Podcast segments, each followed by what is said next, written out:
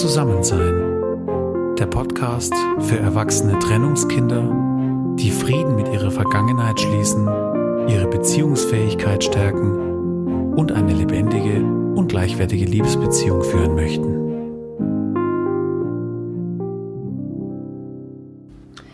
Hallo und herzlich willkommen zu einer neuen Folge von Zusammensein. Ich grüße dich an diesem wunderschönen sonnigen Herbsttag und sende dir einen ganz lieben Gruß vom Bodensee. Ja, heute gibt es ein Interview mit der faszinierenden und inspirierenden Paartherapeutin Fabienne Schwarz-Loy.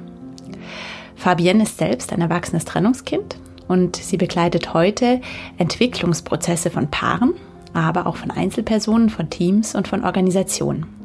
Unser Gespräch haben wir vor einigen Wochen in gemütlicher Runde an einem Montagmorgen im Raum ihrer Beratungspraxis Herzenslust in Moos am Bodensee geführt.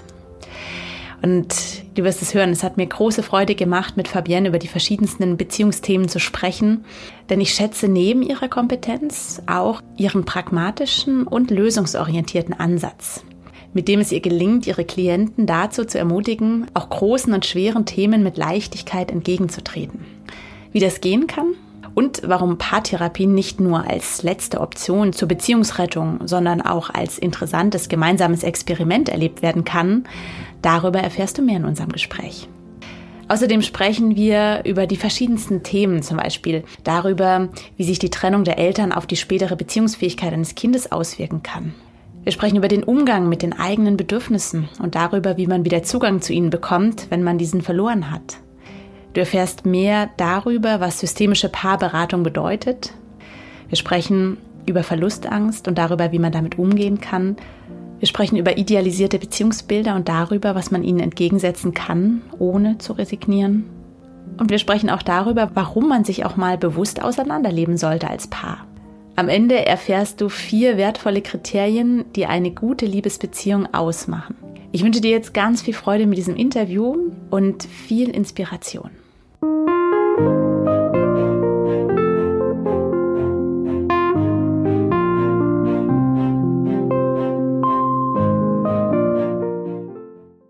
Und herzlich willkommen. Ich freue mich, es ist Montagmorgen und ich darf hier mit einer ganz tollen Gesprächspartnerin hier da sitzen und das ist Fabienne Schwarz-Loy. Ich freue mich sehr, dass wir heute hier sind zusammen, Fabienne, und dass wir zusammen plaudern können.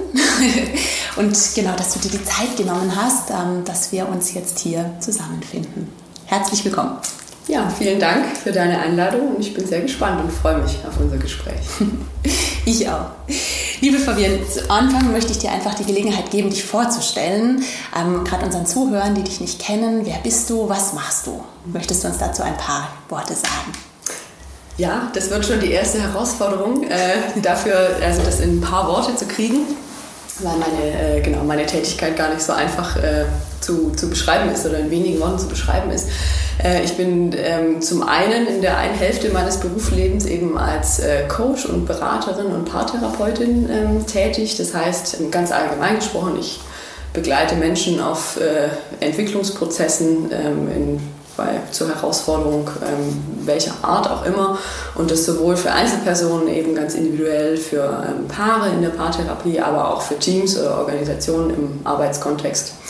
Das sind ähm, ganz andere Kontexte, aber oft ganz ähnliche Themen, die da stattfinden und äh, nötig sind. Mhm. Genau, das ist so die, äh, eine, der eine Schwerpunkt äh, meiner Arbeit und in meinem Doppelleben bin ich als Musikerin noch tätig. Das äh, verbindet sich manchmal mit der anderen Tätigkeit, manchmal sind es auch zwei ganz unterschiedliche und mhm. getrennte mhm. Themenbereiche. Das ist eine sehr, sehr spannende und inspirierende Mischung bei dir auch. Ja. Stelle ich mir vor, das ist eine sehr interessante Tätigkeit, die bestimmt nie langweilig wird und wo viele, wie du sagst, auch äh, Schnittstellen auch entstehen. Ja, ja. Mhm. Schön. Mhm. Und ähm, Fabian, du hast gesagt, du bist als Paarcoach bist du unterwegs, quasi. Du hast ja auch eine eigene Praxis hier. Mhm. Ne? Genau. Ähm, magst du da kurz was zu sagen? Genau, ja, ich habe ähm, im Prinzip im, eher als, als Trainerin angefangen für, für Gruppen, habe dann gemerkt, ich äh, arbeite irgendwie sehr gerne auch mit Einzelpersonen zusammen, habe daraufhin ähm, in Ausbildung für systemisches Coaching gemacht. Mhm und habe mich da am Anfang auch hauptsächlich im Coaching im Arbeitsprozess irgendwie ähm, bewegt. Habe dann gemerkt, dass mich so diese privaten Themen eigentlich total ähm, total interessieren und dass die ganz oft eben auch in beruflichen Themen ja eine Rolle spielen. Also wenn man Coaching im Arbeitskontext macht, ist ganz selten das Privatleben so ganz ausgeklammert. Und Partnerschaft, Beziehung ist natürlich einfach ein riesengroßes Thema im Privatleben, ein Thema, das viel Freude birgt und sehr viele Herausforderungen auch und das irgendwie immer Einfluss hat auf alle Themen. Ne? Mhm. Ähm, und das hat mich sehr interessiert ähm, und äh, deshalb habe ich mich da eben in meiner Coach-Laufbahn immer weiter so drauf spezialisiert, habe noch meine spezielle Ausbildung gemacht zur Paartherapeutin, auch in dem systemischen Kontext. Da sehr viel ähm, einfach aufgenommen, auch an Impulsen und äh, wissenschaftlichen Erkenntnissen und genau, habe mich da dann so ein bisschen spezialisiert ähm, drauf und habe deshalb tatsächlich, also die Menschen, die jetzt hier in die Praxis kommen, sind eben auch Einzelpersonen, die ganz unterschiedliche Themen haben, aber schwerpunktmäßig sind es tatsächlich schon Paare. Mhm. Oder Einzelpersonen, die Paarthemen haben und aber einzeln kommen, weil vielleicht der Partner, die Partnerin noch nicht oder gar nicht so gern mitkommen möchte. Mhm. Schön. Ja, da werde ich später auf jeden Fall nochmal drauf eingehen, mhm. gerade diese systemische dieser systemische Ansatz, was der so in sich birgt. Mhm. Ähm, genau, ja. zu Beginn interessiert mich aber vor allem jetzt noch die Frage, dieses Thema erwachsene Trennungskinder, für was ja auch unser mhm. Podcast hier steht. Und ähm, da würde mich interessieren, Fabian, inwiefern ähm, betrifft dich dieses Thema einerseits beruflich, andererseits auch persönlich? Mhm. Ja, also beruflich betrifft es mich natürlich insoweit, dass ähm, Trennungserfahrungen ja immer zu tun haben, auch mit der, mit der aktuellen Beziehung und dass ich natürlich in meiner Arbeit mit Paaren, aber auch mit Einzelpersonen, dass ja Trennungserfahrungen oft eine Rolle spielen und oft äh, Teil einfach von Prozessen sind und zu gucken, wie kann man da gute Erfahrungen daraus nutzen und vielleicht unangenehme Erfahrungen gut verarbeiten. So, also das spielt natürlich ähm, häufig eine Rolle. Ähm, privat betrifft es mich auch quasi in doppeltem Sinne, weil ich bin ein erwachsenes Trennungskind im Sinne von, dass genau meine Eltern äh, getrennt sind und ich erwachsen bin, aber ich war auch schon erwachsen, als meine Eltern sich getrennt haben. Das mhm. heißt, ich war in diesem Moment schon ein erwachsenes Trennungskind. Wie alt genau. warst du? Ähm, 21. Okay. Mhm. Genau, mhm. ja. Also, mhm. also das heißt, du kennst das Thema aus verschiedenen Perspektiven genau, und Blickwinkeln. Genau, und mhm. habe da meine ganz eigenen Erfahrungen auch gemacht mhm. damit. Und bist quasi heute beruflich damit unterwegs und begleitest ähm, Paare auch in diesen Themen dann auch. Auf jeden Fall, genau. Mhm. Und wahrscheinlich auch ähm, hat sicher die eine oder andere private Erfahrung da auch äh, einen Impuls gegeben oder das mhm. Interesse natürlich mhm. so angefacht. Ja, wie es oft ist ja. im Leben. Ne? genau. Kenne ich selber gut. ja. Und ähm, Fabian, du sprachst ja davon, dass du gerade eben Paare da auch mit diesen Trennungserfahrungen auch begleitest. Ähm, inwiefern würdest du sagen, dass eine Trennungserfahrung, ähm, die ein Kind oder auch ein Erwachsener gemacht hat in seinem Leben, inwiefern spielt die deiner Erfahrung nach eine Rolle fürs eigene Beziehungsleben? Mhm. Ich glaube, da gibt es ganz unterschiedliche Dimensionen. Mhm. Ähm, die, da würde ich vielleicht gerne kurz ausholen, weil ich erst sagen würde, was ähm, was, glaube ich, eine geringere Rolle spielt, als man denkt. Ja. Ähm, genau, weil so der, der erste Gedanke, der einem kommen könnte, ist ja, ähm, ein Mensch hat irgendwie die Erfahrung gemacht, die Beziehung der Eltern hat eben nicht äh, langfristig äh, geklappt und hat deshalb eben keine, ähm, kein Vertrauen in das Thema Beziehung oder mhm. tut sich selber schwer. Ähm, das ist, glaube ich, so was, was landläufig gern mal schnell angenommen wird und ähm, das ist meiner Erfahrung nach und auch so, was viele andere Menschen rausgefunden äh, haben, glaube ich, ähm, ein relativ geringer Grund, äh, relativ, hat relativ geringe ähm, Auswirkungen weil es, glaube ich, ähm, so darauf ankommt, welche, welche Beziehung, welche Kommunikation, welcher Umgang miteinander einem Kind mhm. ähm, weitergegeben wird. Und das in allererster Linie mal eigentlich unabhängig davon, wie lange die Beziehung der Eltern gedauert hat oder dauert, mhm. sondern was in dieser Beziehung ähm, stattgefunden hat. Ne? Das mhm. heißt, ähm, es kann ähm, wunderbar sein, dass ähm, ein Trennungskind, ähm, trotzdem, dass es die Trennung der Eltern ähm, oder andere Form von, von Trennung, im bestimmten Fall auch irgendwie Tod oder einen Partner, nie, einen Elternteil nie kennengelernt, ähm, mitgemacht hat, trotzdem eine ganz gute ähm, Prägung in Bezug auf Beziehungen mitbekommen hat, wie man miteinander umgeht, wie man eben vielleicht auch eine Trennung respektvoll mhm.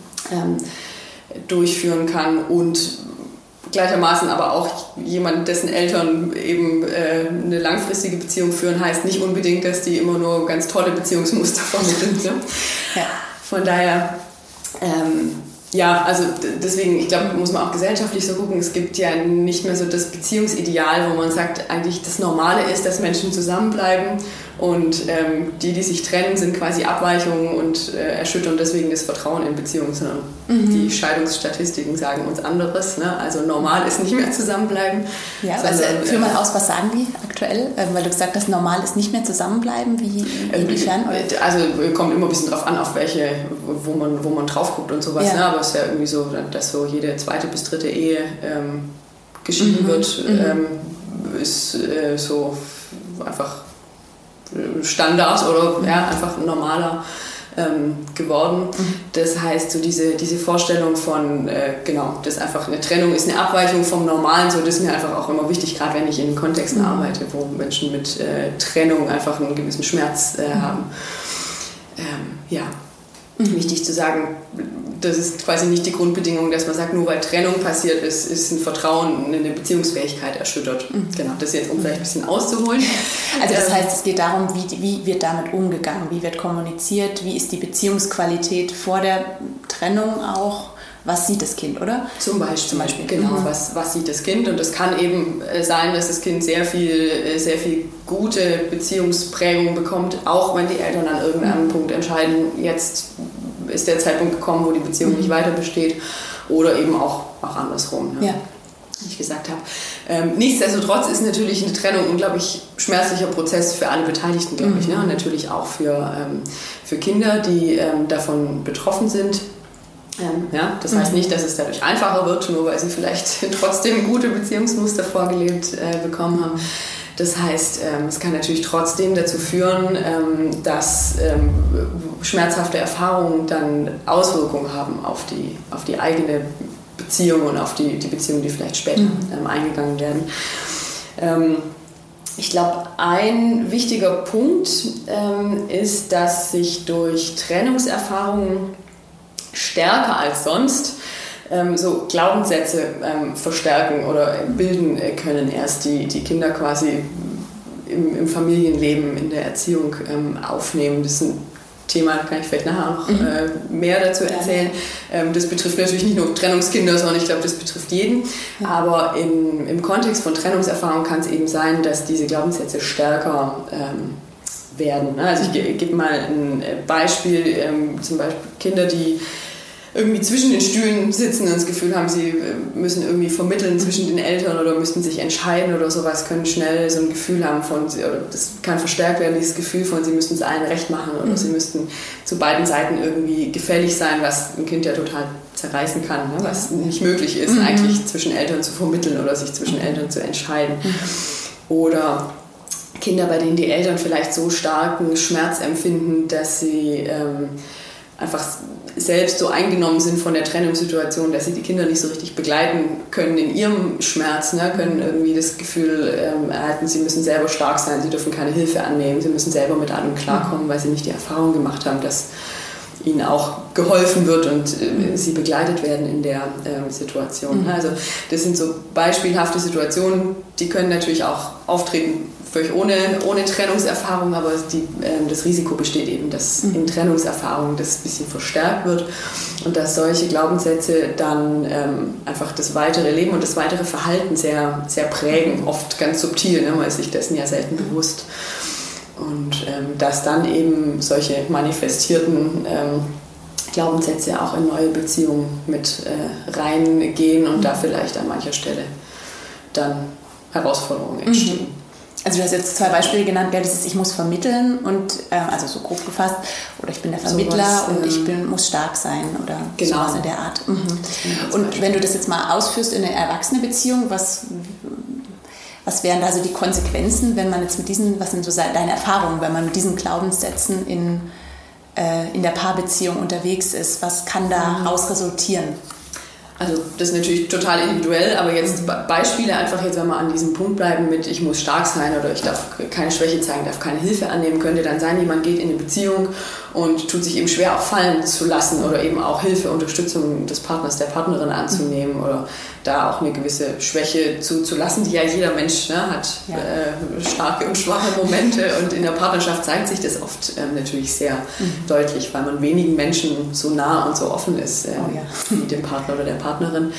Das heißt, das wäre eine mögliche Folge, dass man eben durch diese, durch diese Prägung, ähm, du musst selber klarkommen oder so, dann sich schwerer tut, in Partnerschaften sich auch fallen zu lassen. Mhm. Oder dieses Thema, ähm, sei gefällig oder mach's allen recht oder mach's deinen Eltern nicht noch schwerer oder sowas. Ne? Wenn man das mhm. äh, hat, kann das natürlich auch Einzug finden in eine, in eine Partnerschaft, mhm. wo man dann das Gefühl hat, man muss es dem Partner immer recht machen, darf dem nicht noch schwerer machen. Vielleicht mhm. auch verbunden dann mit einer Verlustangst, wenn ich irgendwie kompliziert bin, verlässt er, sie, mich. Ja? Also das wären mögliche ähm. Auswirkung, ähm, die solche Glaubenssätze natürlich haben können mhm. in der Beziehung dann. Es geht ja da auch so ein bisschen um das Thema Identität, oder? Also dieses ähm, sich abgrenzen, so das bin ich. Also grad, ich muss so gerade dran denken, weil du sagst, ich muss mhm. gefällig sein. Das ist ja oft so, ich schlupf überall rein. Ähm, ich muss es dem anderen irgendwie recht machen, aber ich habe selber gar keine, oder ich tue mich schwer, Grenzen zu setzen und so eine klare Kontur aufzuweisen weil da einfach das Risiko besteht, dass sich der andere dran stößt oder dass er mich vielleicht sogar verlässt, wenn ich äh, Kante zeige, jetzt ähm, bildlich gesprochen, oder? Ja, zum Beispiel. Und da geht es dann relativ schnell um persönliche Bedürfnisse. Ne? Wie mhm. nah bin ich meinen Bedürfnissen? Wie äh, gut weiß ich, was sind eigentlich meine Bedürfnisse? Weiß ich, wie ich sie mir erfüllen kann? Ähm, Habe ich auch das Recht, also mhm. meine Bedürfnisse wahrzunehmen und zu versuchen, zumindest sie zu erfüllen? Ich meine, alle werden mhm. nie erfüllt, aber irgendwie einen gesunden so einen gesunden Bezug dazu ähm, zu haben. Und das hat natürlich viel damit zu tun, wie man das wahrgenommen hat mhm. ähm, in, in der Herkunftsfamilie. Ne? Mhm. Ne? Auch mhm. unabhängig natürlich von Trennungserfahrungen. Definitiv, ja. ja. Definitiv. Und das finde ich ein spannendes Thema. Da möchte ich gerade noch mal drauf eingehen, weil Bedürfnisse, das ist ein Thema, wo ich gerade selber immer wieder merke, das ist, oh, das ist so zentral, so ein Schlüssel und es ist so schwer. Ich finde es so schwierig. und wenn du jetzt, also angenommen, du hast jetzt ähm, einen Klienten, eine Klientin, der eben diese Erfahrung gemacht hat, sei es jetzt aus dem Trennungskontext heraus oder auch nicht, der einfach Probleme hat, seine eigenen Bedürfnisse wahrzunehmen, also der wie so kein Gefühl für sich und seine mhm. Bedürfnisse hat. Ähm, hast du, also wie, wie arbeitest du mit so einem Menschen oder wie, was kann man da für Tipps geben, dass man da mhm. wieder einen Bezug dazu kriegt? Was sind da so deine Erfahrungen? Also das ist meistens tatsächlich so eine Schritt-für-Schritt-Arbeit, ähm, wo man so wirklich so in kleinen Steps irgendwie weiterarbeitet und so ganz ähm, bewusst erstmal sich selber beobachtet oder ich ähm, versuche dann eben ähm, die Beobachtung äh, anzuleiten, sowohl jetzt in einer, in einer Coachings-Beratungsstunde als auch sonst im, im Alltag, dass äh, jemand versucht sensibel zu werden in den Momenten, wo er oder sie merkt, hm, hier passt irgendwie was gerade nicht, hier geht es mir jetzt gerade nicht so gut, weil das gibt es tatsächlich relativ oft, dass man eigentlich solche Momente spürt, aber so übergeht im Alltag. Ne? Je nachdem, wie geschult oder wie geübt man eben da drin ist, sowas auch wahrzunehmen. Und wenn man da ganz sensibel irgendwie anfängt, dann merkt man mehr, als man, als man denkt. Und dann zu gucken, okay, was ist es denn gerade, was, äh, was das in mir macht? Oder wo spüre ich es vielleicht überhaupt? Ne? tatsächlich so körperlich zu überlegen, kriege ich irgendwie einen flauen Magen oder sitzt mir was im Nacken oder so wirklich das im Körper zu lokalisieren und dann zu schauen, was ist es denn für ein Gefühl? Weil das geht meistens einher, wenn ich sage, ich habe Schwierigkeiten, meine Bedürfnisse wahrzunehmen, geht es meistens ähm, Hand in Hand damit, ähm, dass ich gar nicht genau weiß, welche Gefühle dem vorausgehen. Mhm. Äh, Gefühle meistens anzeigen, dass irgendein Bedürfnis nicht erfüllt oder erfüllt ist. Ja. Ja. Und Gefühle, die wir irgendwie als, als positiv wahrnehmen, ähm, zeigen meistens, irgendein Bedürfnis ist gerade erfüllt. Mhm. Und Gefühle, die wir als, als unangenehm, als negativ wahrnehmen, in dem Moment zeigen uns irgendwie an, irgendein Bedürfnis ist gerade nicht erfüllt. Mhm. Und auch das muss aber oft gelernt werden, dieses, dieses Gefühl überhaupt wahrzunehmen und zu merken, was ist das gerade. Ne? Weil im Optimalfall ist dann auch so, dass man, dass man sogar merkt, okay, jetzt läuft gerade irgendwas schief, irgendwas passt nicht. Mhm. Aber zu merken, ist es jetzt gerade, macht mich das jetzt gerade wütend, macht mich das gerade traurig, habe ich gerade Angst, ist gar nicht so leicht auseinanderzuhalten. Und mhm. oft spielen tatsächlich auch mehrere Dinge rein. Aber da quasi Schritt für Schritt sensibel zu werden, ein Gefühl wahrzunehmen und das benennen zu können und dann zu sagen, okay, wie kann ich es auch ausdrücken, was, was, was, sagt mir jetzt diese Wut oder worauf deutet die hin mhm. ähm, oder was sagt diese Angst und dann kann man sich Schritt für Schritt dem eben nähern, zu sagen, okay, welches Bedürfnis steht denn dahinter, warum, warum ist diese Angst denn da, weil dieses und jenes Bedürfnis eben vielleicht äh, nicht erfüllt ist. Mhm. Und so kann man das dann Schritt für Schritt ähm, üben tatsächlich und eine Sensibilität dafür entwickeln. Mhm. Also ganz stark durchs Beobachten, also sich selber beobachten ja. und über Gefühle, wie du gesagt hast, Gefühle erstmal auch lokalisieren, wo oder wo spüre ich diese Gefühle, wo sind die? Ist eine ähm, Möglichkeit, mhm. genau, genau, mhm. das auch körperlich irgendwie zu verankern, weil es manchmal die die Wahrnehmung eben stärkt, dass es nicht so subtil irgendwas ist in mir, sondern dass ich merke, so, wo, wo, wo sitzt es denn? Und dann kann man es manchmal auch besser benennen, so was, äh, ja, habe ich die Wut im Bauch oder mhm. mir sitzt die Angst im Nacken oder das sind ja so, so sprichwörtliche Dinge, ne, die ja. man auch die oft so die, wahr sind, ne? Genau, das, äh, die man sprachlich schon verwendet, aber äh, im Alltag manchmal gar nicht so leicht ähm, ist, es wirklich zu greifen. Ja. Und äh, indem man das wirklich Schritt für Schritt übt zu greifen, kann man eben da immer immer besseres ähm, Gefühl dafür herstellen, einen immer besseren Bezug auch zu den persönlichen Gefühlen und Bedürfnissen. Und irgendwann läuft es dann eben auch einfacher und man merkt es mhm. schneller vielleicht. Mhm. Ähm, und mhm. kann dann, und dann ist der nächste Schritt zu sagen, okay, was, was mache ich jetzt ähm, damit, wie kann ich dafür sorgen, dass ich vielleicht früher das merke und auch dem Einhalt gebiete, also dass mhm. ich sage, wie kann ich denn meine Bedürfnisse in dem Moment berücksichtigen und vielleicht auch erfüllen, was, was brauche ich dazu. Ähm. Ja. Okay. Was ja dann das Ziel ist. Und wenn wir jetzt nochmal bei dem Beispiel bleiben, also wir hatten, du hattest ja vorhin so einen Glaubenssatz gesagt, zum Beispiel mit diesem, ähm, ich muss vermitteln, ne? oder das, also das schwingt ja auch mit, jetzt nochmal in diesem Trennungskontext, wenn jetzt ein Kind ganz arg diese Sensoren offen hat, zum Beispiel mhm. für die Eltern, das dann übernimmt, dann ist das ja auch später oft so, dass man sehr stark im Außen ist, sprich auch in der Partnerschaft eher beim anderen als bei sich selber. Und um diesen ganzen Prozess, den du jetzt gerade geschildert hast, wirklich leben zu können, ähm, heißt es ja auch, dass ich im Grunde muss ich mich ja erstmal selber zurückziehen oder also erstmal auch wie soll ich sagen, so einen Raum für mich allein schaffen, um überhaupt wieder ein Gefühl für mich selber zu bekommen, oder? Damit ich es dann quasi mit einem Gegenüber dann auch schneller spüre. Oder wie würdest du das ja, sagen? Ja, und das ist tatsächlich die große Herausforderung, gerade bei diesem Glaubenssatz, wenn man dieses muss vermitteln oder ich, ich muss gefällig sein, ich muss es den mhm. anderen recht machen irgendwie. Das ist ja ein Glaubenssatz, der eben, wie du sagst, ganz stark dazu führt, dass man mit, seinen, mit seinem Fokus irgendwie bei anderen Menschen ist. Mhm. Und auch die Bestätigung, die man selber erfährt, oft über die Anerkennung von außen. Mhm. Ne? Jemand anders war, ähm, ne, hat, hat wahrgenommen oder hat einen vielleicht nicht wahrgenommen, das ist ja oft so, ne? dass man eigentlich selten dafür Bestätigung kriegt, dass man sagt, es ist schön, dass du so gefällig äh, bist, mhm. sondern man hat quasi nicht gestört oder man hat keinen Konflikt heraufgerufen oder jemand anders hat keinen Anstoß an einem gefunden. Mhm. Also das ist quasi die Bestätigung von, das ist ähm, äh, in, in Ordnung. Und wie du sagst, dadurch ist man gefühlt irgendwie immer im Außen und dann wird es eben noch herausfordernder zu sagen, ich mache wirklich diesen Perspektivwechsel und spüre da gut in mich hinein und, und, und schaue, ja, was, was eigentlich in mir ist. Das ist mhm. gar nicht so, gar nicht so mhm. einfach tatsächlich. Mhm.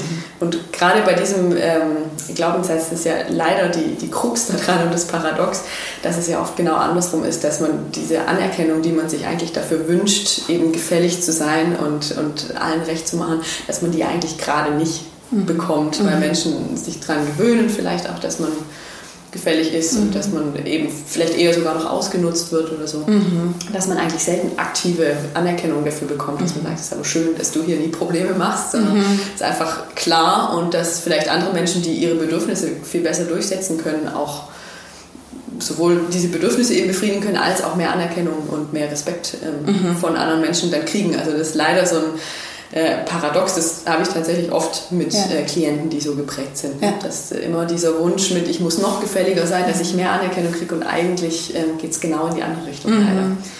Ja, das ja. kenne ich selber. Ich bin, also das ist ja auch eine Frage von der Finalität, ne? wo will ich hin, was ist mein Ziel? Und das ist, ja. wie du sagst, ja auch so ein Negativziel. Ne? Ich will nicht stören, denn, zum Beispiel jetzt, oder ich will ja, also nicht, nicht auffallen oder was auch immer. Und wenn ich das nicht tue, dann bekomme ich Anerkennung. Das ist ja wie so ein, so ein Negativziel. Aber es ist kein aktives, positives Ziel in dem Sinne. Ne?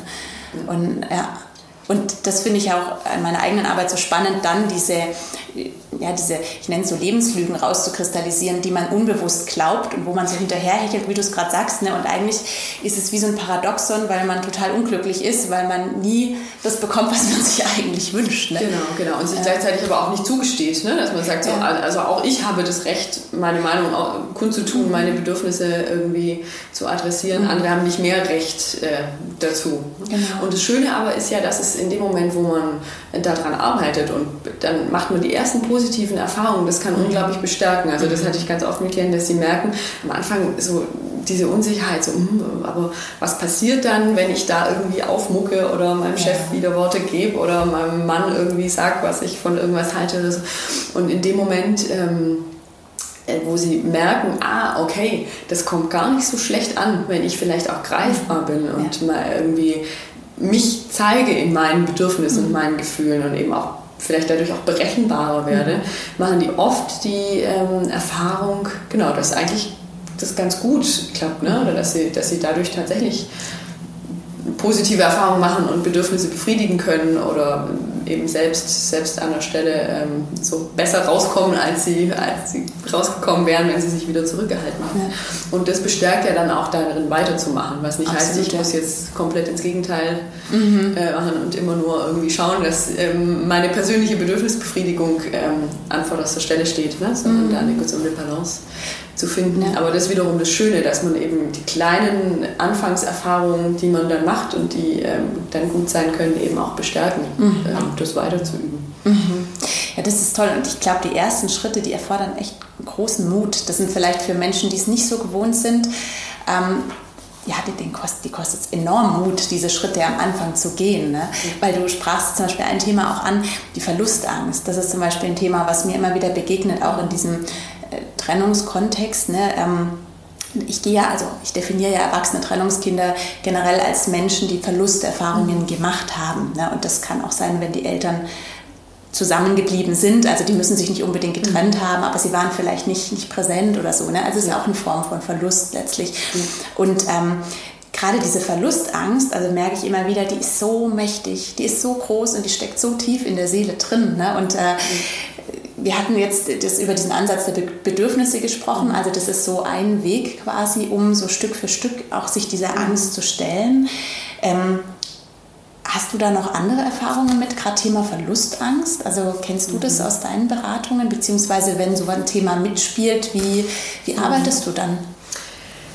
Ich glaube, ähm, wichtig ist auch da natürlich zu, ähm, zu erkennen, dass es natürlich ein Thema ist, das alle irgendwie betrifft. Ne? Mhm. Ne? Die einen stärker, die anderen schwächer, mhm. aber keiner ist so ganz befreit von Verlustangst, Bindungsangst. Mhm. So, ne? Wir sind alle soziale Wesen. Wir wollen ja auch, wir wollen Bindungen eingehen, wir wollen Anerkennung von anderen Menschen und gleichzeitig eine gute Balance haben mit unseren eigenen Bedürfnissen. Mhm.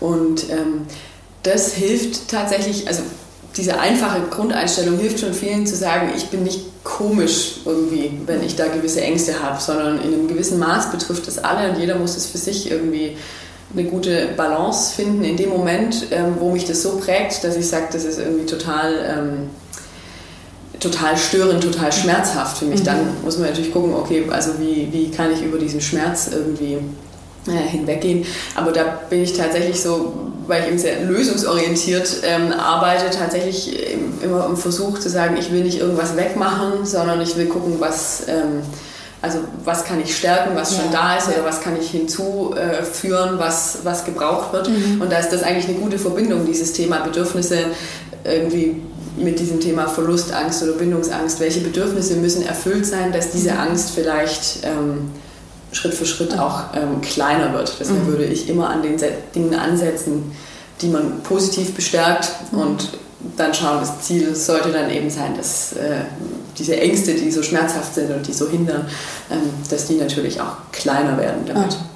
Das ist spannend, finde ich. Also das ist ja wie so ein Bild, dass du quasi nicht gegen diese Ängste ankämpfst, aktiv die rauszukriegen aus der Seele, sondern eigentlich, es geht darum, mit was anderem zu füllen. Also kann man das so sagen, ne, dass quasi die anderen, zum Beispiel diese Verlustängste oder so, mit der Zeit einfach so ihres Platzes verwiesen werden, automatisch, ja. weil andere Dinge größer sind oder zum Beispiel oder mhm. einfach ein Maß annehmen, mit dem man dann eben gut klarkommt mhm. oder, oder, Dinge erlernt, wie man damit umgeht. Mhm. So, ne? Also das ist eigentlich ein ganz, ganz gutes Bild und ist mir eben immer wichtig, da in diese in die positive Ecke zu arbeiten, weil nur so funktioniert es, was du vorher gesagt hast, erfordert ganz viel Mut, diese ersten Schritte zu gehen, weil es ja eine totale Musterunterbrechung ja. oft ist von den mhm. bisherigen Verhaltensweisen, von dem, was einen geprägt hat. Man merkt irgendwie, das tut mir nicht gut, ja. aber es ist ganz schwierig, diese Muster zu unterbrechen.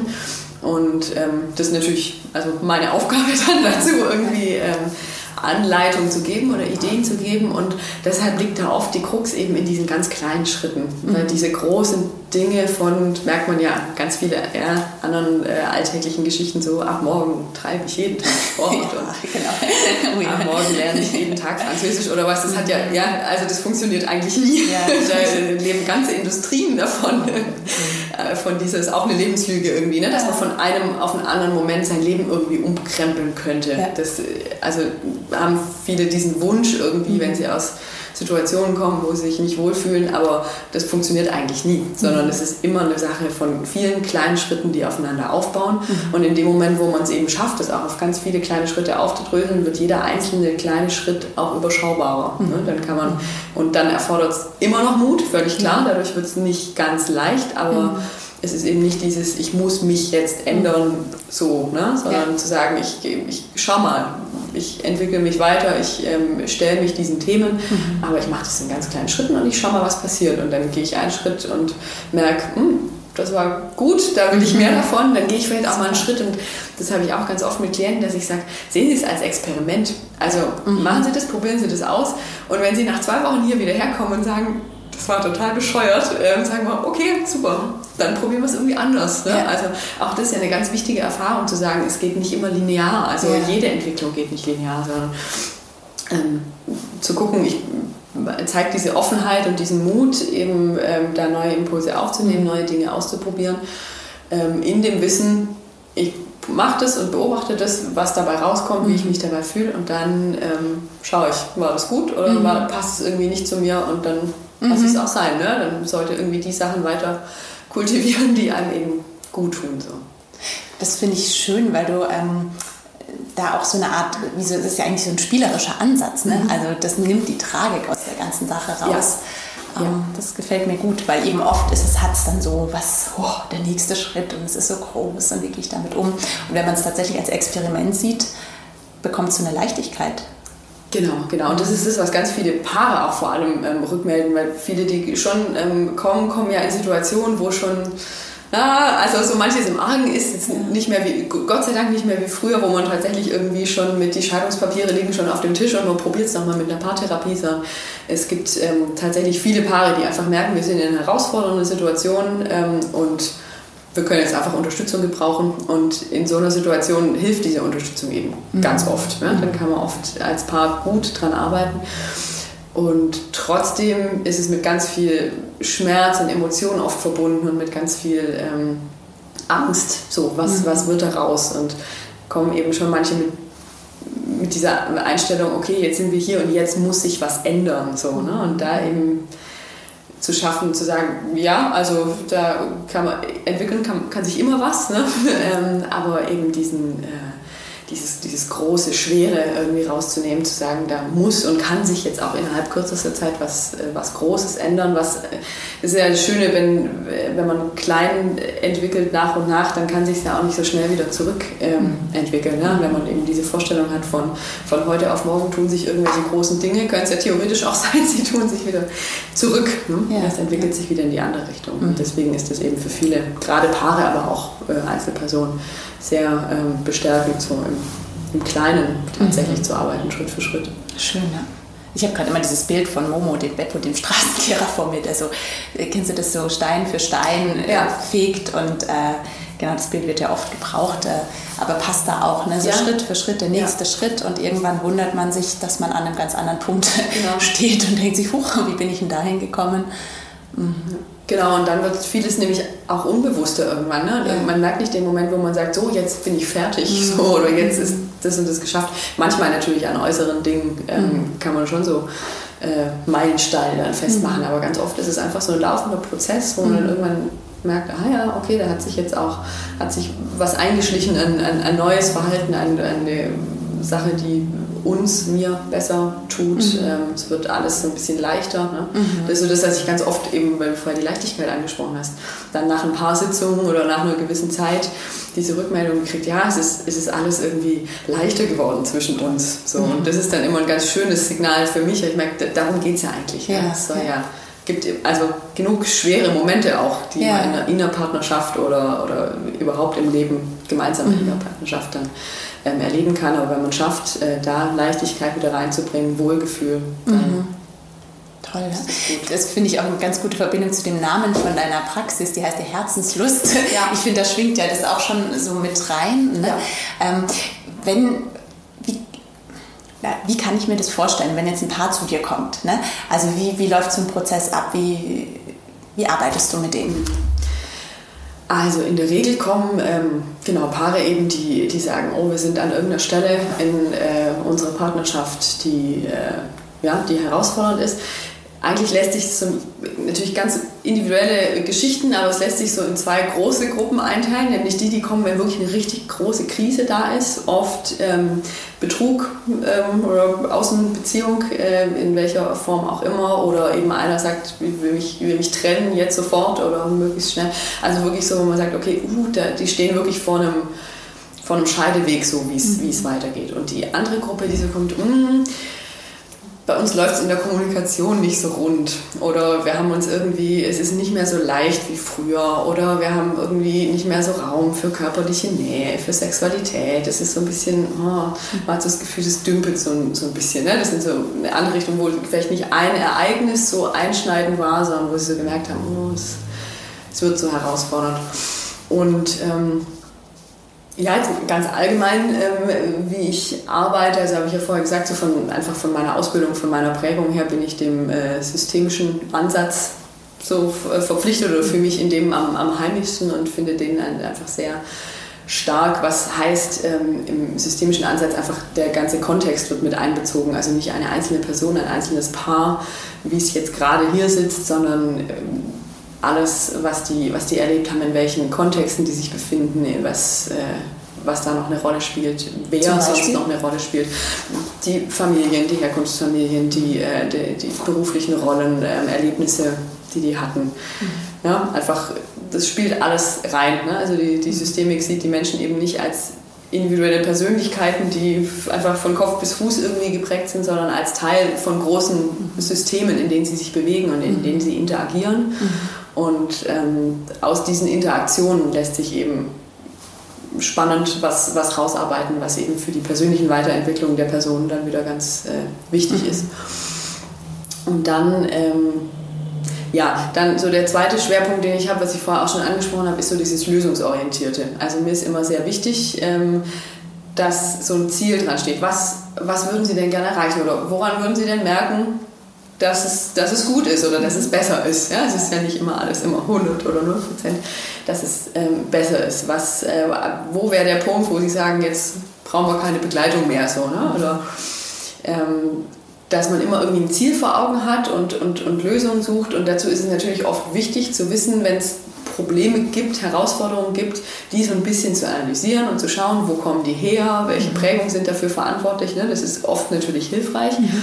Aber da nicht stehen zu bleiben, nicht zu sagen, ich analysiere jetzt hier meine Probleme und ähm, das ist zwar hilfreich zu wissen, aber davon habe ich sie noch nicht unbedingt gelöst, sondern immer zu sagen, der Fokus liegt ähm, auf der Lösung. Da wird immer so ein, so ein ähm, ganz banales, aber so treffendes ähm, Beispiel äh, genannt mit, wenn ein Haus brennt, ähm, ist es im ersten, ist es nicht wichtig zu wissen, wer hat es angezündet, sondern es ist wichtig ist zu löschen. Mhm. Ja. Mhm. Also es hinkt natürlich ein bisschen das Beispiel, weil man in so einem, wenn man es übertragen würde jetzt in einem Beratungsprozess, äh, würde man vielleicht doch erst ein bisschen gucken, wer hat es angezündet und dann zu löschen. Im mhm. realen Leben würde man es erst löschen und würde hinterher ermitteln, wer es angezündet hat. Das ähm, wäre jetzt die, die Richtung unterschiedlich. Mhm. Aber eben, ja, es ist man kann das ganze Leben, durchs ganze Leben gehen und, und sagen, ja, ich, ich bin so, weil ja, ja. Äh, mein Vater hat dies gemacht, meine Mutter mhm. hat das gemacht, ich habe in der Schule das und das erlebt, mhm. ich habe das oft wichtig, natürlich ja. das einordnen zu können, mhm. um es zu lösen. Manchmal ist es nicht mal nötig, es einzuordnen, mhm. um es zu lösen. Gibt es auch so Fälle, ne, wo man eigentlich direkt lösungsorientiert sein kann. Ich versuche da immer eine gesunde Balance, mhm. aber die Richtung geht eben immer zur Lösung. Und mhm. Ich, Sprich in die Zukunft. In, also ins Hier oder jetzt die, oder genau, genau. Also eine Mischung aus Gegenwart und, mhm. und Zukunft. Mhm. Auch da eigentlich ein Fokus mehr auf der Gegenwart, weil jetzt ist ja das, was ich beobachten und was mhm. ich beeinflussen kann. Ne? Das ja. hat natürlich immer Auswirkungen auf die Zukunft, aber sollte weder zu stark in der, Gegen äh, in der Vergangenheit noch zu stark jetzt nur in der mhm. Zukunft sein, sondern gucken, was, was kann ich jetzt heute irgendwie ja. damit machen. So. Ja. Und wenn es mir damit nicht so gut geht, was, was brauche ich vielleicht, was kann ich ein bisschen dafür machen, dass es mir einen Schritt mhm. besser geht. Ne? Und dann daraufhin den Weg für die Zukunft aufbauen. Mhm. Und da ist mir immer ganz wichtig, dass ich als wirklich als Prozessbegleiterin da bin. Ne? Also ich, ähm, ich sage nicht Paaren, ähm, sie müssen das und das machen oder Einzelpersonen machen sie das und das, dass sie da und da hinkommen, sondern ich gebe natürlich Impulse, ich stelle einen Haufen Fragen, wo mhm. die Antworten quasi schon selbst dazu anregen oder Ideen zu finden und das haben ganz viele Menschen auch erstaunlich viel Reflexionsvermögen, erstaunlich viel Lösungskompetenz mhm. für sich und meine Aufgabe ist es, den Prozess so zu steuern, dass Menschen eben aus sich selbst raus Lösungen entwickeln. Mhm. Mit mal mehr, mal weniger Impulsen. Ne? Das kommt ganz drauf an, welche mhm. Menschen da vor mir sitzen. Aber ich muss eben gucken, wann muss ich einen Prozess aufmachen, wann muss ich schauen, dass jemand mehr Ideen aufnimmt, wann muss ich vielleicht auch mal gucken, dass man fokussiert, mhm. welche, welche Fragen sind wichtig, welche Dinge muss man ansprechen, wann muss man vielleicht auch intensiver reingehen in Vergangenheitsgeschichten, wo es wichtig, dass jemand auch emotional irgendwie da ähm, sich aufmachen darf und wo ist es vielleicht wichtiger, auch auf die Lösung fokussiert mhm. zu sein. Mhm. Genau. Mhm. Und ähm, eine dritte Geschichte, die äh, da ganz wichtig ist ähm, in meiner Arbeit, ist die Ressourcenorientierung. Also ich schaue nicht, was, äh, was ist nicht da, was gibt es an Schwächen, mhm. sondern was ist eigentlich da, aus welchen Ressourcen kann ein Klient, eine Klientin ein Paar schöpfen. Und da gibt es oft viel mehr, als man denkt. Also mhm. Menschen kommen her und denken irgendwie, alles blöd. Ja? Und selten ist alles blöd. Ja? Genauso wenig wie selten alles toll ist, ist selten alles blöd. Mhm. es gibt meistens irgendwas, wo man, ah, ah, ja, das, das ist eigentlich eine gute Sache oder das ist eine Ressource, aus der man mhm. schöpfen kann. Ressourcen können ja ganz unterschiedliche ja. Dinge sein. Und darauf zu fokussieren und nicht nur zu gucken, was braucht es zusätzlich, sondern was ist eigentlich schon da und kann gestärkt werden. Oder was war vielleicht mal da und ist ein bisschen, wurde ein bisschen verschüttet und kann wieder aufgewärmt werden und natürlich dann aber trotzdem auch was, was brauchst du vielleicht zusätzlich. Mhm. Was, was, was könnte da so ein Beispiel sein für eine Ressource, so aus deiner Erfahrung raus? Ja, Wenn jetzt ein Paar kommt und sagt, alles blöd. Also geht gar nichts mehr. Und, ähm ja, also ein ganz gängiges Beispiel, was ich oft hat mit, mit, mit Paaren, die sagen irgendwie, oh, irgendwie ist es alles so verfahren und wir streiten uns nur noch und hängen nur noch aufeinander rum und Kommunikationsschwierigkeiten und sowas.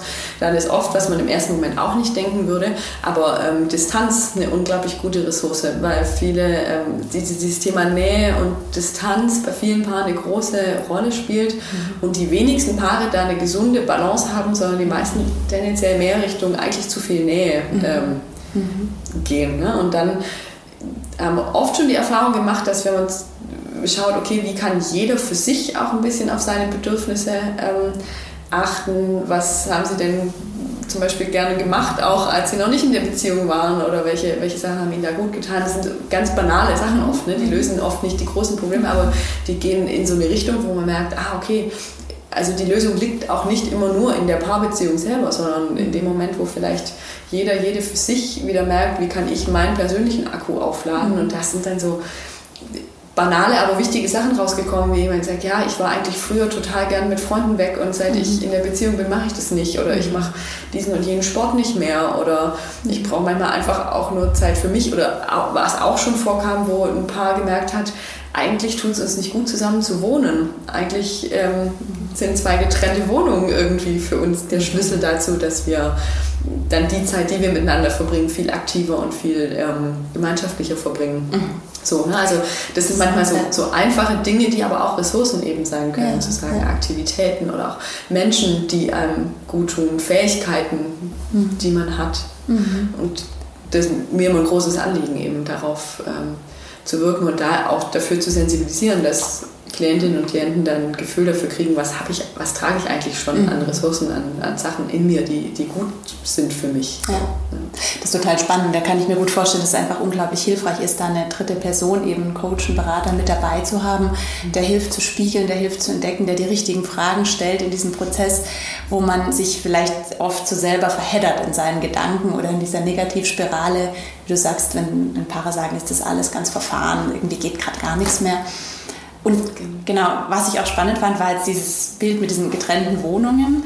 Ähm, weil ich glaube, da hängt auch ganz viel mit zusammen, diese Beziehungsbilder, die wir auch haben. Ne, welche mhm. Vorstellungen, wie haben wir, wie hat Beziehung zu sein ne? oder wie hat Ehe zu sein. Und ich glaube, oft clashen wir auch innerlich da dran. Mhm. Also ich kenne das gut mit diesem Wohnungsthema. Irgendwie für mich war das früher No-Go, irgendwie, weil man das Thema so, wenn zwei auseinanderziehen, dann, mhm. dann ist es die sichere Trennung. Und dazu merken, nee, das muss gar nicht unbedingt sein. Vielleicht, wie du sagst, tut's grad, tut genau das gut mhm. und schafft den Rahmen, wo beide sich wieder begegnen können. Finde ich das interessant, ja. Und ähm, allgemein so, also wie du sagst, so gesellschaftliche Prägung, die man so mhm. ganz subtil einfach auch mhm. übernommen hat, ne? oder was gilt als normal. Mhm. Ähm, das ist, glaube ich, ein ganz wichtiger Punkt, weil das natürlich ganz, ganz viele Menschen irgendwie in sich tragen, ohne dass ihnen das so richtig bewusst ist. Und mhm. ich glaube, das gesellschaftliche Bezie Bild von Beziehung entspricht ganz oft nicht dem, was tatsächlich in den Wohn- und Schlafzimmern der mhm. Welt ähm, so ähm, passiert, sondern Beziehung ist oft so, wird oft stark idealisiert. Ne? Dieses, das letzte, die letzte Bastion von Gemeinsamkeit, Vertrauen und da kann ich mich mhm. irgendwie fallen lassen. Und mein mhm. Partner ist das ganze Leben und mhm. nie ein böses Wort und die Liebe fürs Leben und so. Wie wir vorher schon gesagt haben, ne? die Scheidungsstatistik spricht für sich, das ja. ist nicht mehr aktuell und war es wahrscheinlich auch nie so richtig, weil ja über die Jahre der Gesellschaft und Jahrhunderte der gesellschaftlichen Entwicklung ähm, Beziehungen ganz unterschiedliche Vorstellungen ähm, irgendwie in sich, in sich hatten. Ne? Mhm. Das ist ja erst so in der, in der Zeit so der Romantik ist so dieses, dieses, äh, diese Vorstellung von der Liebesheirat und sowas ja erst entstanden. Davor war es ja oft Zweckheirat. Ähm, mhm. Und ähm, auch jetzt gibt es ja viele gesellschaftliche Entwicklungen, die einfach dazu führen, dass man nicht mehr, Frauen sind weniger abhängig von den, von, von den Männern. Ja? Man, man kann auch als Single in einer Welt leben, ohne dass man verstoßen wird. So, ne? ja, mhm.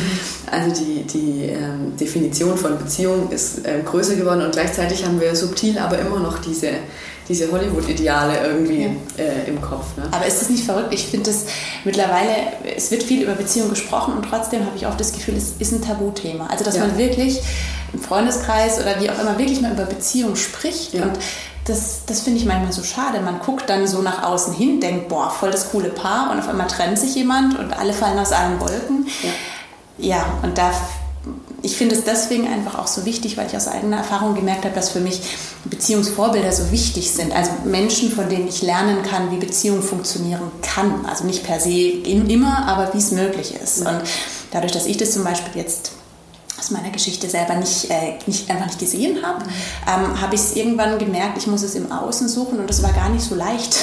Also da wirklich Einblicke zu bekommen. Ich habe sie Gott sei Dank auch bei Freunden dann bekommen, dass wir einfach darüber gesprochen haben. Das ist ja auch so ein bisschen meine Mission mit meinem Podcast und ähm, mit dem, wie ich jetzt arbeite weil ich glaube, es ist so wichtig, darüber zu sprechen. Und wie du vorhin auch gesagt hast, sich bewusst zu machen, es sind so viele Themen, da kämpfen viele Menschen mit. Das, da ist man kein Einzelfall. Ne? Ja.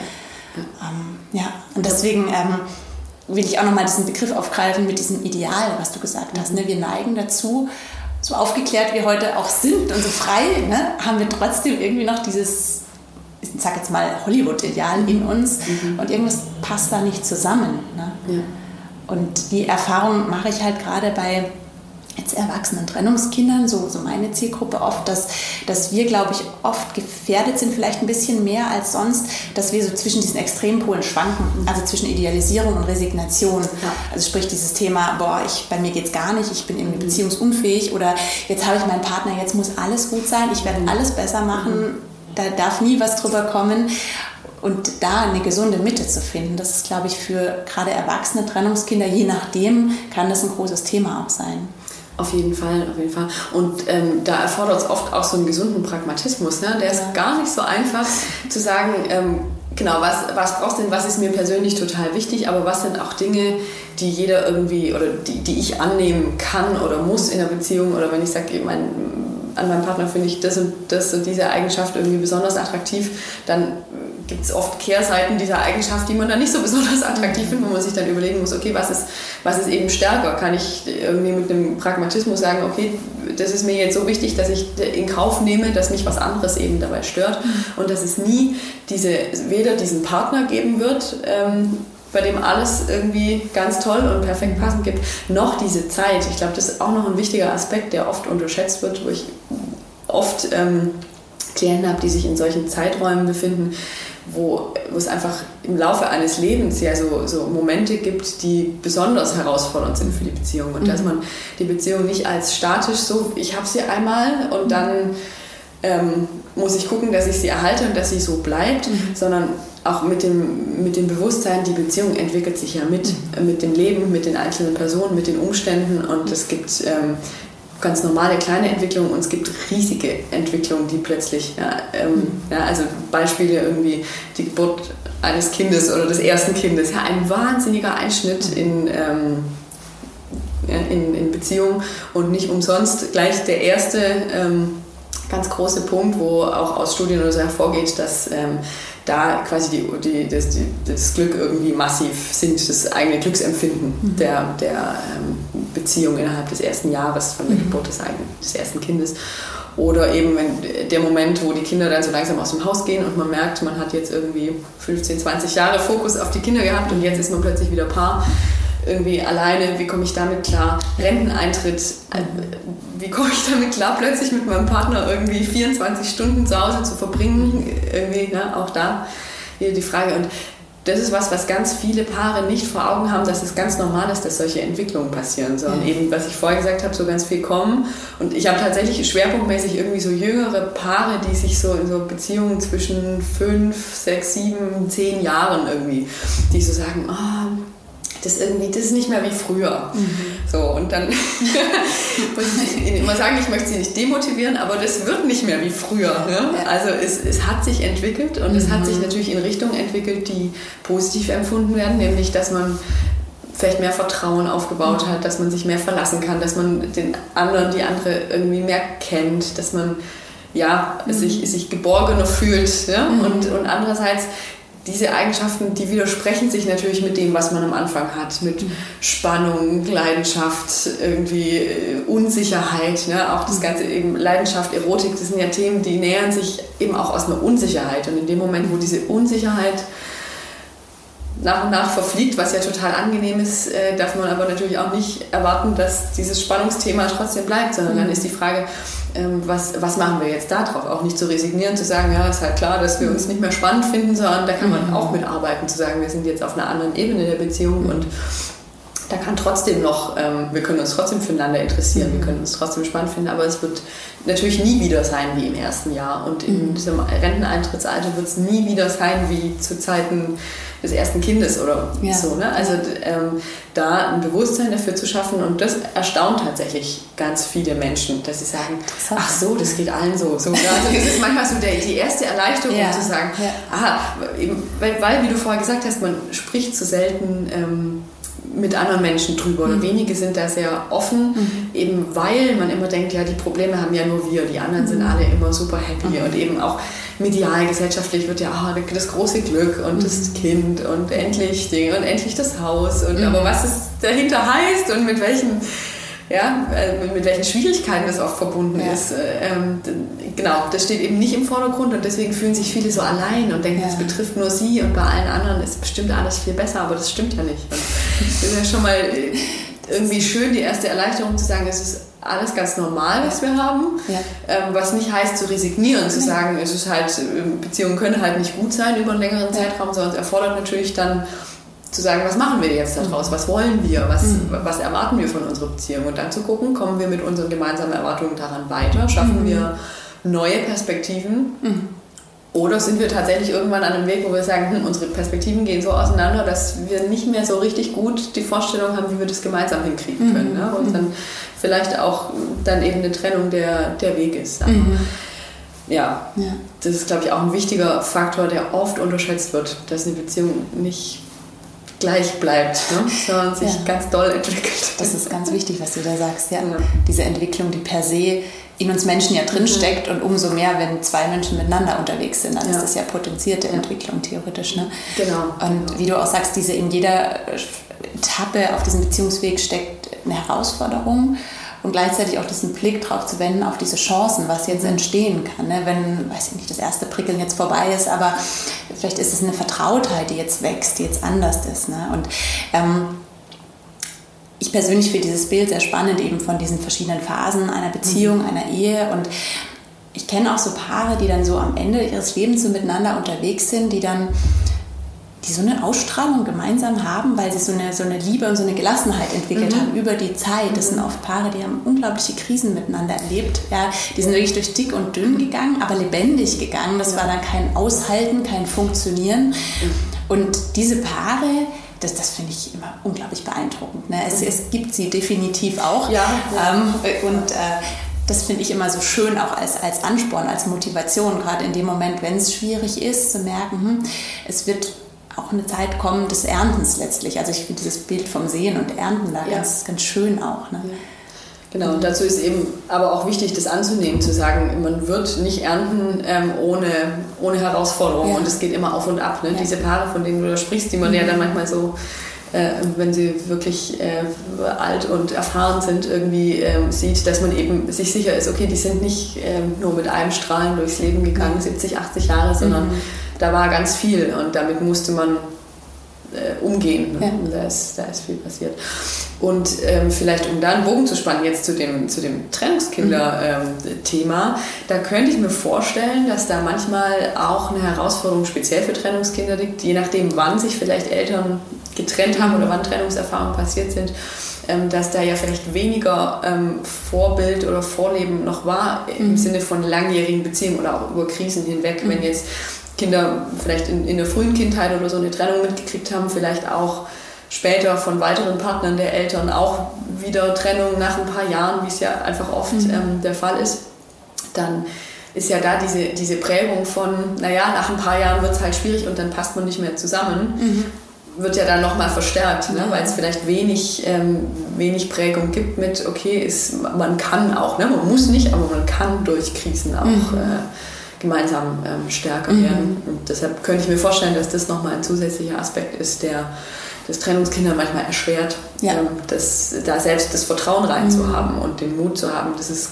ganz normal, dass solche Krisen eben mhm. kommen und die müssen nicht unweigerlich zur Trennung führen. Ja? Man muss auch nicht um jeden Preis einer Beziehung festhalten, mhm. mhm.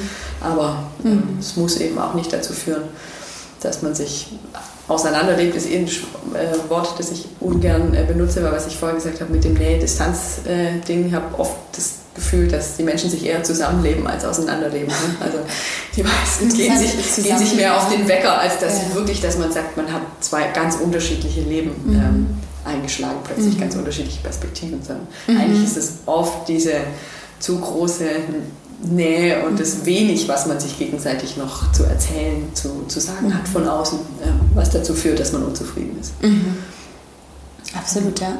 Also Nähe, Distanz, das sind, das sind ganz, ganz zentrale Themen. Ne? Und durch die Distanz schafft man ja auch wieder eigene Erfahrungen, über die man Entwicklung auch selber, man kann sich daraus wieder dadurch wieder austauschen. Es belebt auch die eigene Beziehung wieder. Genau, genau. Und gleichzeitig glaube ich halt, wenn wir da wieder den Bogen zur Verlustangst äh, ähm, schließen, dass das für manche schwierig ist, ne? weil Distanz birgt halt immer diese Gefahr von, wow, was passiert? Ne? Ich lasse den anderen los, was passiert da? Ne? Und ja.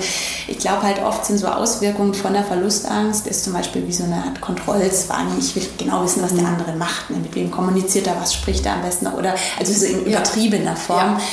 Oder zum Beispiel auch das Thema Eifersucht. Ja? Und das ist ja Distanz, erfordert ja immer auch Loslassen. Ne? Und das ist mhm. natürlich, wenn du einen Hintergrund hast, wo du das vielleicht erlebt hast, dass es zur Gefahr wurde, ist es vielleicht nicht so einfach auch. Auf ne? jeden Fall, da wird es ja. schwieriger. Ne? Und gleichzeitig, wenn man dann aber das schafft, kleine Erfahrungen damit zu machen mhm. und merken, oh, eigentlich funktioniert das ganz gut oder ich lasse ein bisschen los und mhm. kann trotzdem vertrauen und krieg, krieg trotzdem irgendwie gute, äh, gute Erfahrungen raus, dass das dann eben das auch, auch stärken kann. Mhm.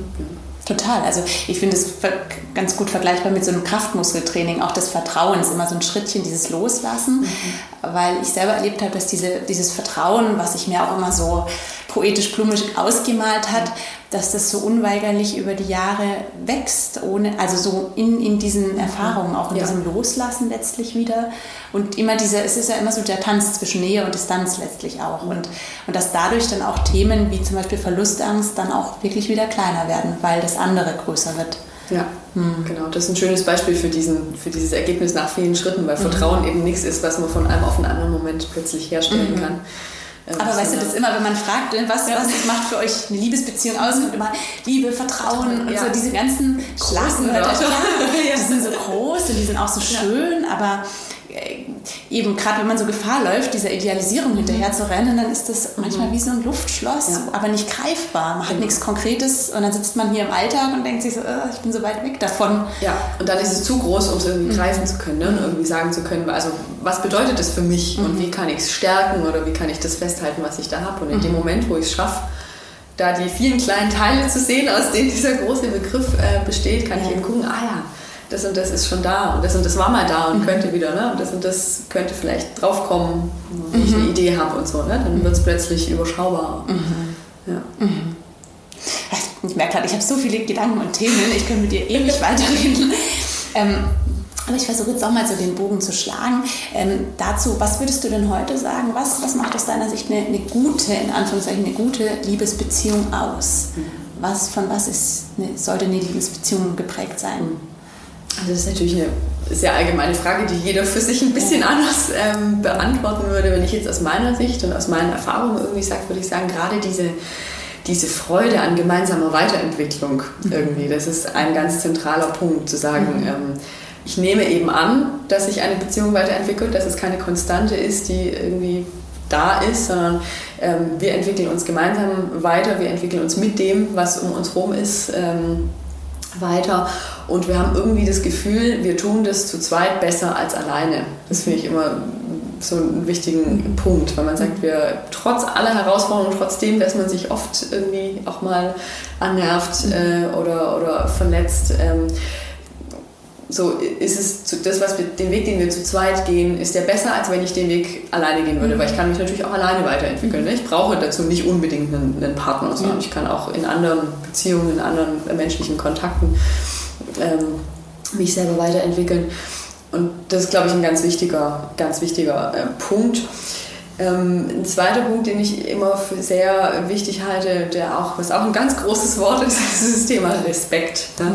Wie begegne ich meinem Partner? Ähm, Habe ich immer Respekt? Und da ist natürlich das Risiko auch da, je besser man sich kennt und je mehr Marotten und je mehr Verletzungen man irgendwie mitbekommen hat, umso mehr ist das Risiko auch da, dass man ähm, Respekt auch mal ähm, verliert. Ne? Und das mhm. ist auch was, woran ich oft mit den Paaren arbeite oder was ich als Impuls gebe. Ähm, Respekt ist eben nicht nur was, was man sich selber erkämpft, kämpfen muss, zu sagen, wie bekomme ich Respekt, mhm. sondern auch als derjenige, der Respekt empfindet dem anderen gegenüber, kann ich das erkämpfen und kann ich, mhm. kann ich gucken, wie möchte ich auf meinen Partner blicken. Ich werde mhm. immer Gründe finden, ihn nicht zu respektieren. Mhm. Also es gibt immer, wenn ich ihn gut kenne, ne, nach einer Weile, mhm. vielleicht am Anfang noch nicht so viel, da ist alles irgendwie, denkt man, das ist der Tollste, aber, äh, oder die Tollste. Ähm, aber ähm, je besser ich meinen Partner, meine Partnerin kenne, umso mehr Gründe werde ich, werde ich finden, die mir erlauben, ihn oder sie nicht zu respektieren. Mhm. Aber ich werde immer auch Gründe finden, in der Regel, äh, ja. Ja, ähm, ihn oder sie zu respektieren. Und dann ist so die Frage, worauf möchte ich ähm, das Hauptaugenmerk richten? Mhm. Worauf richte ich meinen Fokus? Was lenkt meine Wahrnehmung? Mhm. So, ne? Und da sind wir wieder bei dem systemischen äh, Ansatz, so der, wo es ja auch eine wichtige Rolle spielt, so mhm. diese, dieses konstruktivistische Weltbild, was was nehme ich auf, so, wie, wie konstruiere ich mir meine Realität ähm, mhm. und welche, welche Dinge, welche Verhaltensweisen, welche Eigenschaften fokussiere ich. Mhm.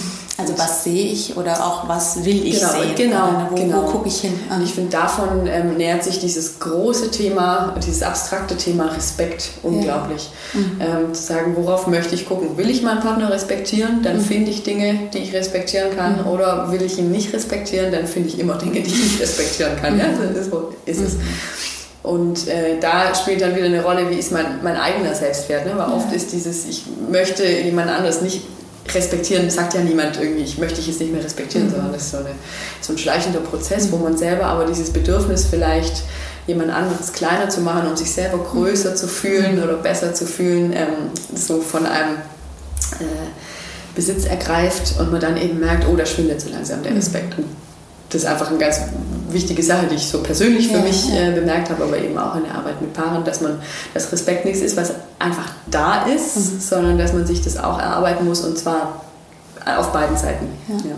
Das ist ja, ich nenne das immer unter dem Thema Gleichwert. Ne? Das hat ja ganz viel damit zu tun. Also Selbstwert und Gleichwert und wie begegne ich mir oder wie begegnet sich das Paar gegenseitig. Ne? Genau, genau. Mhm. Und das hat dann ganz viel mit Beziehungsdynamik zu tun ja. und natürlich auch wieder mit den Glaubenssätzen, ne? wie mhm. ähm, habe ich, also kann ich jemand anderes auch gleich wertschätzen wie ja. mich? Habe ich den Selbstwert, dass ich sage, ich werde dadurch nicht schlechter, dass jemand anderes äh, gut ähm, ist. Ne? Das, das, ist total spannend. Das sind wir auch so wieder bei diesen Beziehungsmustern, ne? dieses, was uns unterbewusst prägt. Also wie genau. viel Gleichwertigkeit ertrage ich eigentlich? Wie viel kann ich zulassen? Genau, bin ich es genau. vielleicht eher gewöhnt, dass ich oben stehen muss und die Macht haben muss? Oder bin ich es eher gewöhnt, dass ich so eher unten stehe ja. und mich anpasse? Genau, und das mhm. prägt dann unglaublich. Mhm. Ne? Und deshalb Respekt groß das Wort wieder ist, aber das ist für mich einfach damit gefüllt, ja. dass man das auch aktiv. Ja. Mhm.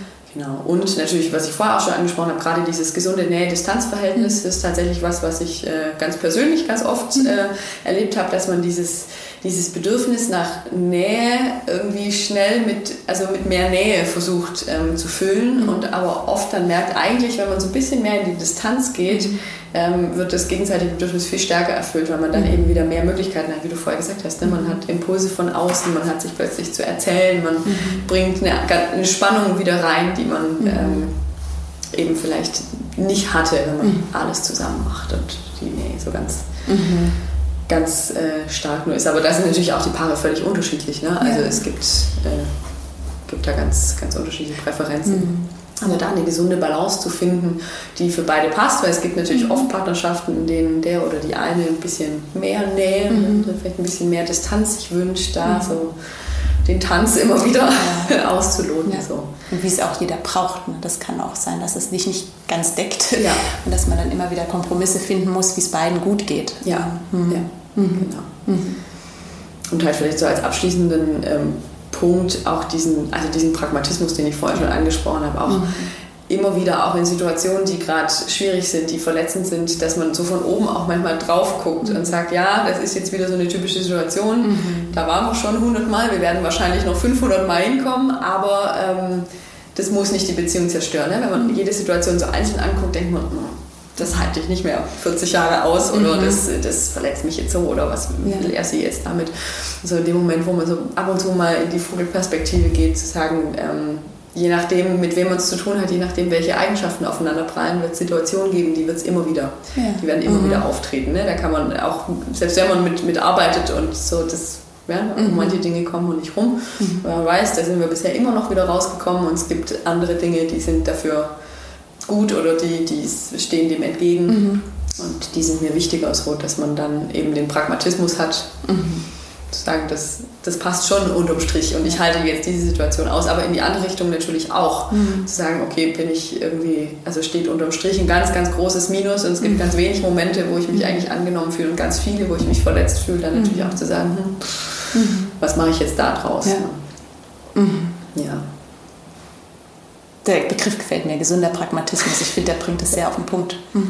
Ja, und ja, ein schönes Gleichgewicht eben zu dieser idealisierten Vorstellung äh, von, von Emotionen, von Leidenschaft, von Liebe, weil das ist alles ganz wichtig. Ne? Also das genau. will ich damit nicht sagen, dass man nicht leidenschaftlich sein sollte und emotional, gar nicht. Äh, ja, aber eben, ich finde ähm, immer eben Idealisierung, Resignation, das sind so zwei Riesenpole und eben zwei sind zusammen, trennen sich und auf einmal hängt man dann unten in der Resignation und ja, diesen, diesen Mittelweg, irgendeinen gangbaren Mittelweg zu finden, genau. für sich selber, auch in seiner Vorstellung letztlich, das finde ich unglaublich wertvoll. Ja, dass dieser Pragmatismus vielleicht manchmal einen so hinholt, dass es nicht zur Resignation kommen muss, ja. sondern das, ja, und diese Ausschläge wird es vielleicht immer geben, je nachdem, wie mhm. temperamentvoll, wie emotional mhm. jemand ist. Ne? Je, mhm.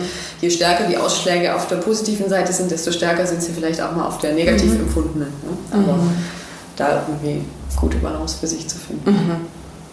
Toll, das sind unglaublich wertvolle Impulse. Also ich glaube, da ähm, können auch gerade unsere Zuhörer ganz viel rausziehen und ich finde das ganz, ganz wichtig und äh, ja, wertvoll, diese Gedanken. Fabian, wenn wir jetzt so dieses Gespräch so beenden, würde ich dich noch fragen, hättest du abschließend eine, ja, eine Ermutigung für erwachsene Trennungskinder? Das ist ja so unser, unser Publikum. Wie mhm. gesagt, ähm, Trennungskinder fasse ich sehr weit. Ähm, aber einfach, ich würde es vielleicht mal so fassen, für Menschen, die einfach keine Beziehungsvorbilder haben und die oder keine positiven Beziehungsvorbilder hatten und dadurch verunsichert sind mit dem Thema Beziehung. Mhm. Ähm, die vielleicht mit Verlustängsten kämpfen oder mit Bindungsängsten. Also so mhm. diesen Begriff so gefasst. Ne? Hast du ja. da so eine abschließende Ermutigung, wo du sagst, Mensch, das möchte ich euch noch mitgeben auf euren Weg? Ja, also da würde ich tatsächlich gerne fokussieren auf diese, auf diese Vorstellung dieser kleinen Schritte, die ich vorher mhm. genannt habe. Ähm, würde ich total gern so diese ähm, diese Schwere aus diesen großen Themen rausnehmen. Ne? In dem Moment, wo jemand sagt, oh, ich bin irgendwie beziehungsgestört, hört man ja manchmal, oder bindungsunfähig, oder ich habe so schlechte Erfahrungen gemacht, die mich so verletzt haben, was ja manchmal wirklich, also nimmt man ja wahr, ne? sind so tiefe Verletzungen. Das macht diese Themen immer sehr, sehr groß und dadurch sehr abstrakt und eben auch ganz schwierig zu lösen. Mhm. Dass man sagt, irgendwie, das geht gar nicht gelöst zu werden. Mhm. Und das wäre so meine Ermutigung zu sagen, jedes noch so große Thema besteht aus ganz, ganz vielen kleinen Schritten. Mhm. So, und ähm, da äh, lohnt es sich anzufangen und egal, wo man nachher hinkommt. Ne? Also ob man ein ganz riesengroßes Thema, eine riesengroße Verletzung, ob man die so löst, dass man sagt, das spielt nie mehr eine Rolle, mhm. sei mal dahingestellt, ist wahrscheinlich mhm. oft nicht so, ne? sondern so große ähm, Erfahrungen, schmerzhafte Erfahrungen spielen immer eine Rolle. Aber zu sagen, wie kann ich denn in kleinen Schritten mich dem annähern, dass es mir damit besser geht, dass mhm. ich schaffe, dass es mir nicht meine Fähigkeit, Verbindungen einzugehen und, und für mich gut zu sorgen ähm, und für meine Bedürfnisse gut zu sorgen, das alles überstrahlt, mhm. sondern ich kann mich dem eben in ganz kleinen Schritten nähern. Mhm. Und das, genau, das soll so diese, diese Schwere rausnehmen und diese, diese Unlösbarkeit. Mhm. Toll. Vielen, vielen Dank dir, liebe Fabienne. Danke. Sehr gerne. Und Fabian, wenn jetzt unsere Zuhörer dich so gehört haben, sagen, boah, die ist mir super sympathisch, mit der möchte ich unbedingt arbeiten, ähm, wo, kann man mit, wo kann man dich finden? Oder wie kann man Kontakt zu dir aufnehmen? Genau, also ähm, gerade für den speziellen Fall jetzt von äh, Partnerschaft, Coaching oder sowas, ähm, findet man mich über meine Praxis-Website am einfachsten wahrscheinlich im Internet unter www.praxis-herzenslust.de. Mhm. Genau, da gibt es einige äh, Infos auch, ähm, sowohl eben für Paare als auch für, für Einzelpersonen. Mhm. Ähm, ich bin ja hier auch am Bodensee ansässig, arbeite hier jetzt in meinem Praxisraum eben persönlich mit Menschen, ähm, arbeite tatsächlich aber auch nicht erst seit Corona, schon sogar davor auch ähm, virtuell. Mhm. Also habe äh, tatsächlich in, sogar international auf anderen Kontinenten äh, genau Menschen, mit denen ich einfach über über Videotelefonie ähm, Sitzungen mhm. abhalte. Auch das geht mhm. ganz gut, ähm, selbst als Paar. Also mhm. einzeln natürlich noch ein bisschen leichter, aber selbst als Paar. Mhm. Ähm, das heißt, es ist auch so standortmäßig relativ, relativ unabhängig. Mhm. Und äh, genau, da kann man mich gerne kontaktieren. Super, schön. Ich werde es auch ähm, unten unterschreiben in die Shownotes, dass man mhm. dich da auch gleich finden kann. Okay. Prima. Gerne. Fabian, das hat mir unglaublich Spaß gemacht. Ich ähm, fand es ein ganz tolles Gespräch. Ähm, wie gesagt, ich könnte jetzt noch Tage mit dir weiterreden. ja, vielen Dank, das kann ich nur zurückgeben. Ich wünsche dir alles, alles Gute für deine wertvolle Arbeit. Dankeschön. Und ja, auch für deinen weiteren Weg überhaupt. Weiterhin viel Lebendigkeit und viel Freude. Mhm. Dankeschön. Auch das gebe ich dir zurück und wünsche dir viel Erfolg jetzt auch mit äh, deiner äh, Zielgruppe, glaube ich, die Unterstützung sicher gut gebrauchen kann. Hm. Dankeschön. Danke. Vielen Dank.